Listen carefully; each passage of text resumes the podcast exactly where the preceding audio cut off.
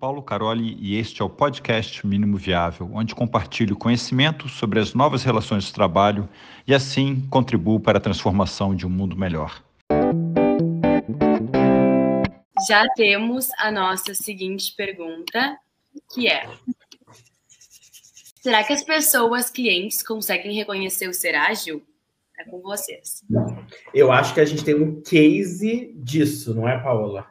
Ai, meu Deus, que responsabilidade e ao mesmo tempo que alegria, né, JP e Vlad? A gente, quando viu essa pergunta aqui no chat também, meu coração aqui pulou, porque a gente tem algo, acho que recente para compartilhar dessa construção que a gente fez com relação a um programa de estágio que nós acabamos de lançar junto com um time de projetos que foi sensacional nessa construção. E, e pensando nessa pergunta, né, em como que a gente é, transforma as nossas ações em resultados efetivos para o negócio, para os clientes de fato, acho que o programa de estágio acaba sendo sim um bom exemplo.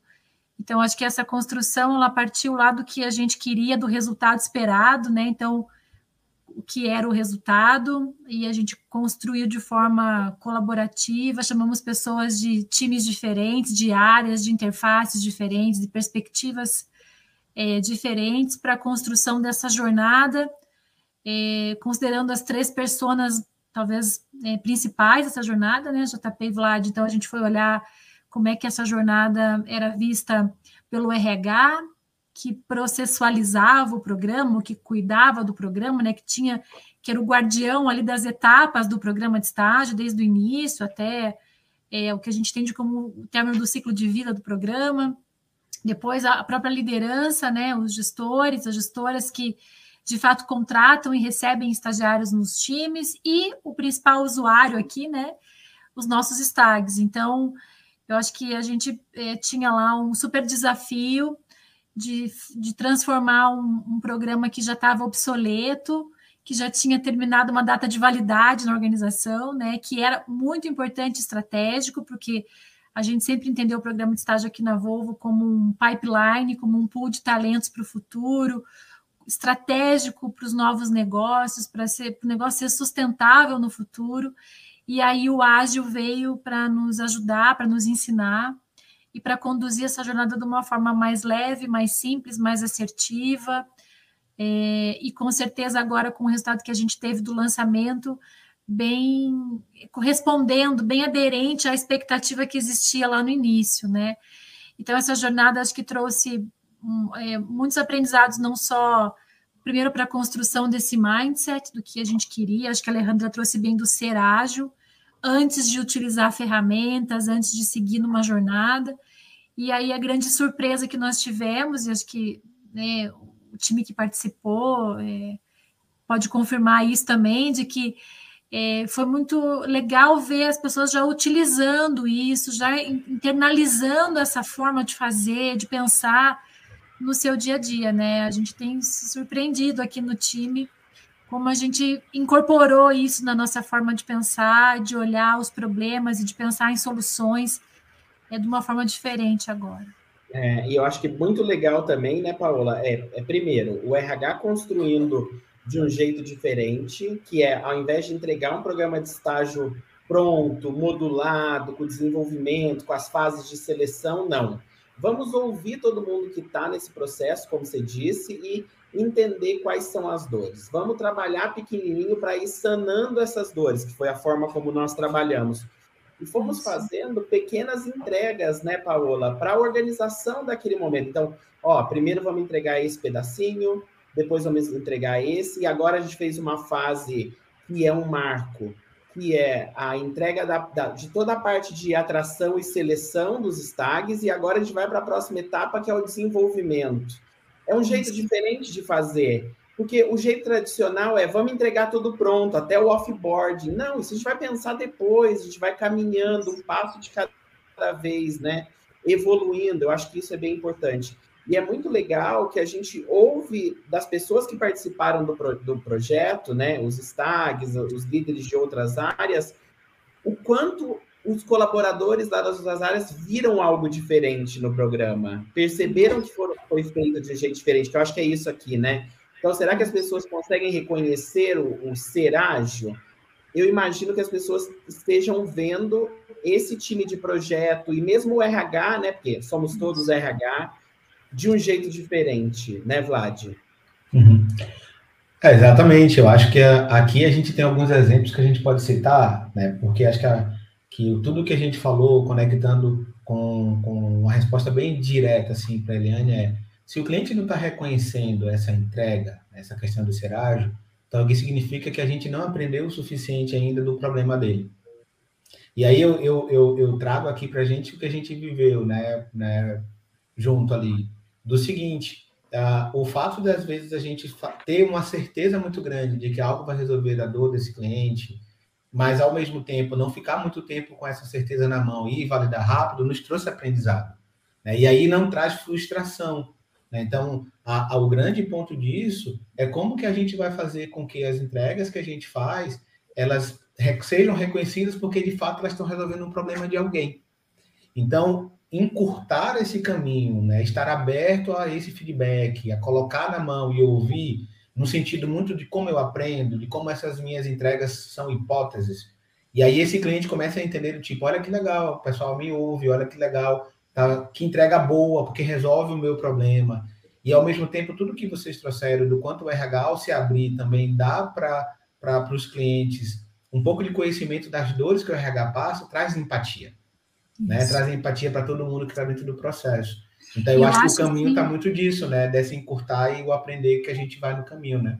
Não, é incrível a tua fala, é, Vlad, porque parece simples, mas na prática, como a gente está num modelo onde o RH acha que tem as respostas e deveria ter as respostas, né? É, a gente daí faz uma escuta que não é uma escuta adequada ou suficiente. A gente até acha que escuta e tal. E eu acho que essa experiência é, em rodar uma transformação no programa de estágio dentro do mindset ágil, de uma metodologia ágil, nos colocou nesse lugar de vamos ouvir melhor, vamos perguntar mais, vamos perguntar mais vezes ao longo da jornada, não fazer uma pergunta e aí passa seis meses, oito meses, não sei quanto tempo. Não, a gente vai perguntando sempre, a gente vai perguntando a cada etapa, a gente vai é, a coisa da cafeteira, né? Eu quero, a gente isso ficou emblemático no nosso time aqui. A gente quer tomar um cafezinho, mas eu posso tomar café de diferentes formas. Qual é a forma que o meu cliente quer tomar café? É um cafezinho passado? É uma cafeteira de cápsula? É um café gourmet? Ou não, um cafezinho expresso? Então, acho que a gente fazer essa escuta de uma forma ativa e focada dentro de um conceito de você fazendo entregas mais rápidas e, e menores, fez a diferença. Eu acho que o resultado que a gente encontrou e os feedbacks que a gente está recebendo agora é, mostram isso. Então, sim, as pessoas conseguem reconhecer quando a gente está sendo ágil. Muito obrigada, pessoal. Já temos a seguinte pergunta. JP, você falou de usar o conceito do MVP em RH. Tem algum exemplo, algum case? Eu acho que sim. É, quando a gente está falando, por exemplo, eu participei de um projeto de gestão de performance há pouco tempo, e aí nesse processo a gente foi. Porque quando a gente pensa em gestão de performance nas organizações, a primeira coisa que as pessoas querem mudar é o sistema, né? Vamos trocar o sistema de avaliação de desempenho. Elas não percebem que muitas vezes o processo de avaliação de desempenho talvez não esteja bacana ou não esteja aderente com a necessidade daquele momento, daquele primeiro momento da organização.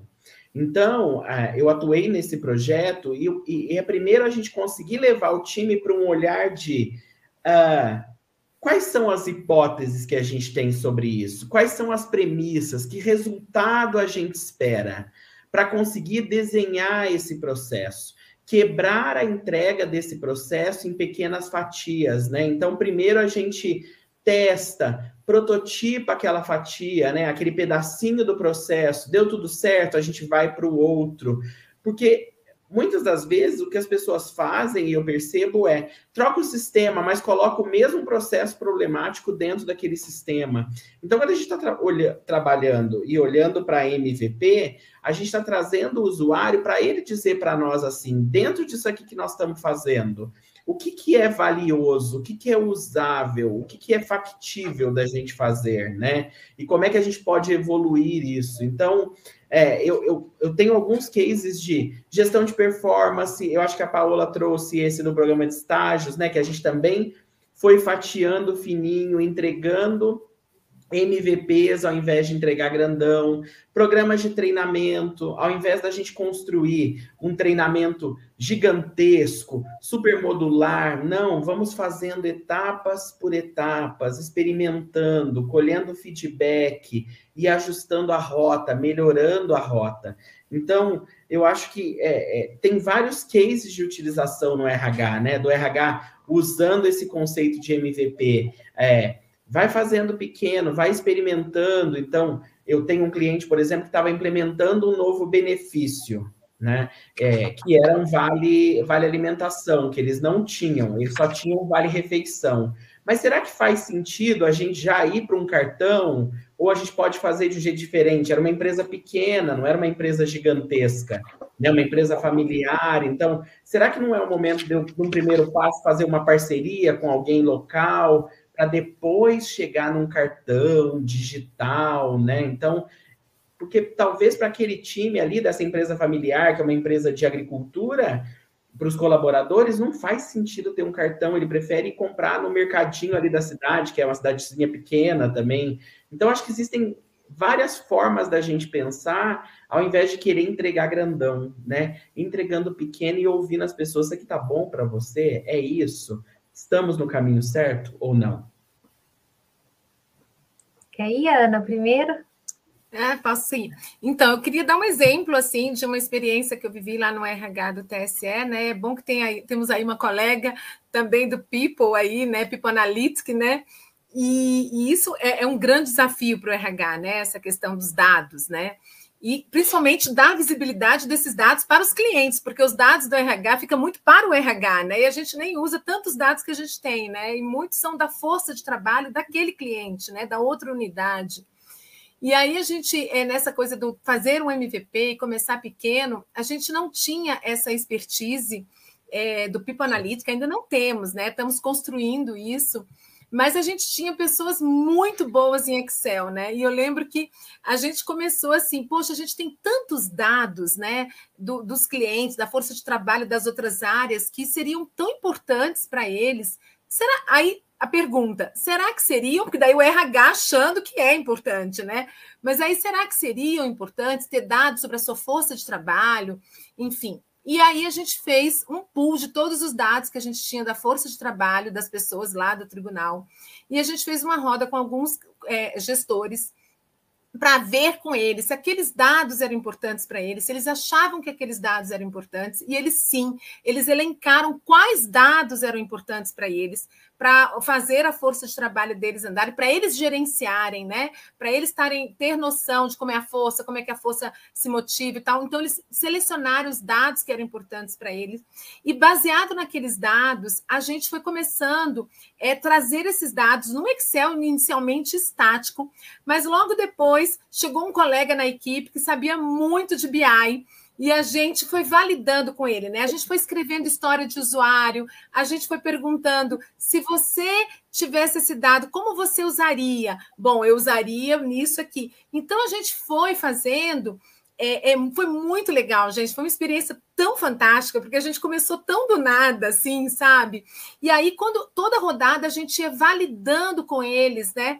E eles foram refinando, refinando até ter um pool com os dados que eles achavam importante. E aí chegou um colega na equipe que sabia muito de BI. E ele transformou isso num BI. E os gestores têm acesso a esse BI, né? Que está ligado aos nossos sistemas de RH. E a gente está caminhando aí, né, para fazer uma área de people, analytics, né? De trabalhar com. Estamos no grupo de inteligência artificial para a gente poder trazer essas coisas. Mas o que é importante que eu queria dizer é isso: comece pequeno mas comece. Não adianta, ai, quando eu tiver, né, quando eu tiver isso, quando eu tiver aquilo. Não. Comece pequeno e vá sentindo a dor, vai sentindo o que faz sentido, vá descartando sem apego, sem paixões, aquilo que não faz sentido. A RH adora ter paixões né? Adora dizer qual é o remédio para o outro, mas não toma, mas adora dizer. Então a gente tem que abrir mão das nossas paixões e realmente abrir a escuta para o que o cliente acha importante. Tinha dados que a gente achava que era maravilhoso e os clientes não acharam. E tá tudo bem, né?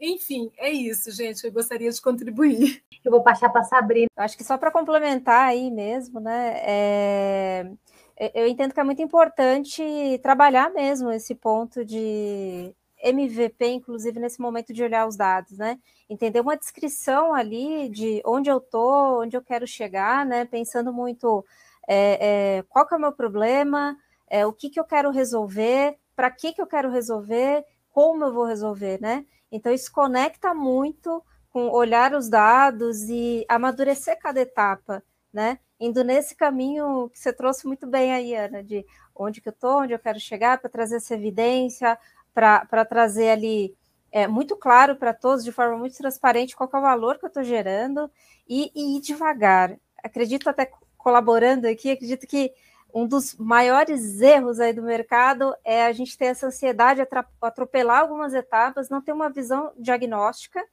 e já partir para uma predição. Poxa, mas eu nem sei o que, que eu vou predizer, porque eu não sei nem o que está acontecendo agora, né? Nesse, nesse momento que eu tô, nesse local que eu tô.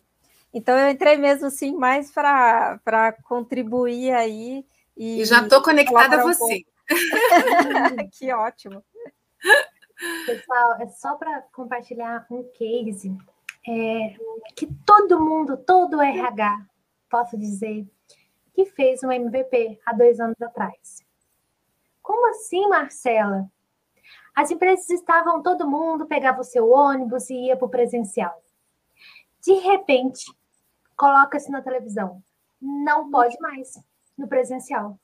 As empresas tiveram que se orientar, desenvolver projetos pilotos para iniciar o trabalho de home office, para colocar as pessoas trabalhando de home office. Então, umas contrataram o Google Drive, outras Microsoft, Microsoft para que as pessoas tivessem condições. No primeiro, é o mínimo viável para as pessoas trabalharem de home office. Ou seja, depois começaram benefícios flexíveis para o home office. Depois, cadeira, teclado e telas para home office. E até hoje Estrutura. está sendo aperfeiçoado. Se, a, se o RH de todas as empresas tivessem parado e falado: meu Deus, eu tenho que estruturar um projeto primeiro, meu Deus, eu tenho que fazer um plano de ação primeiro, para depois complementar o, o home office, a gente não teria implementado. Então, esse é um exemplo para mostrar que o, MVP não é um bicho de sete cabeças. É você desenvolver um projeto, é, ver os resultados, escolher os dados desse pequeno projeto, do seu projeto piloto.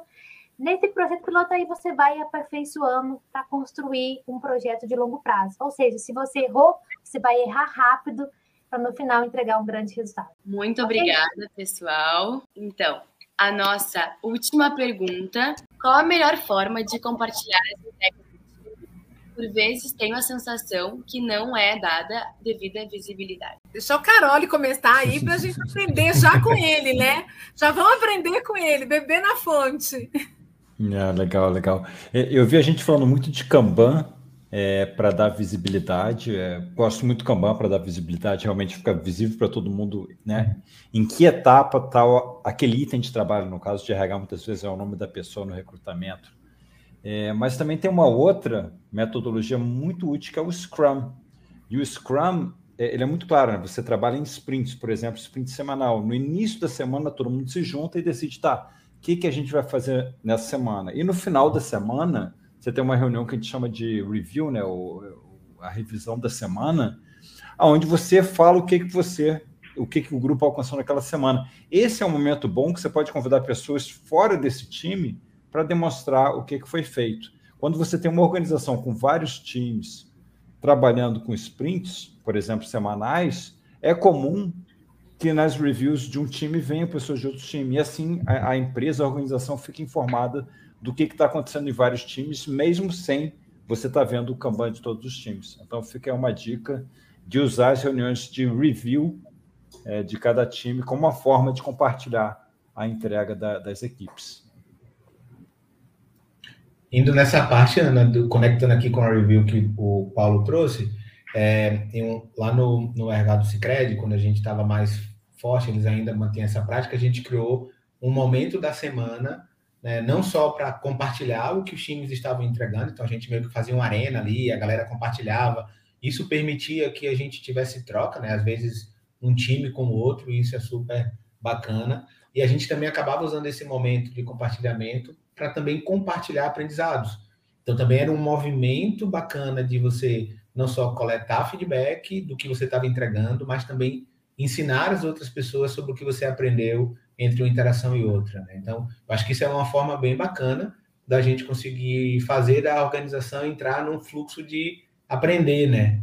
Porque a cada, cada momento que a gente estimula as pessoas a dar feedback para outra sobre o que, ela está olhando, o que ela acha melhor, né? trazer os clientes para dentro de casa, para a pessoa já olhar ali. E tem um, um case muito bacana da Volvo, né? Que a gente criou um material e mandou lá no, no, no pessoal e olhou e falou, cara, não, acho que está faltando isso, tem isso demais que não faz sentido, e era um, um, protótipozinho que já era uma entrega pensada, então eu acho que isso tudo é legal.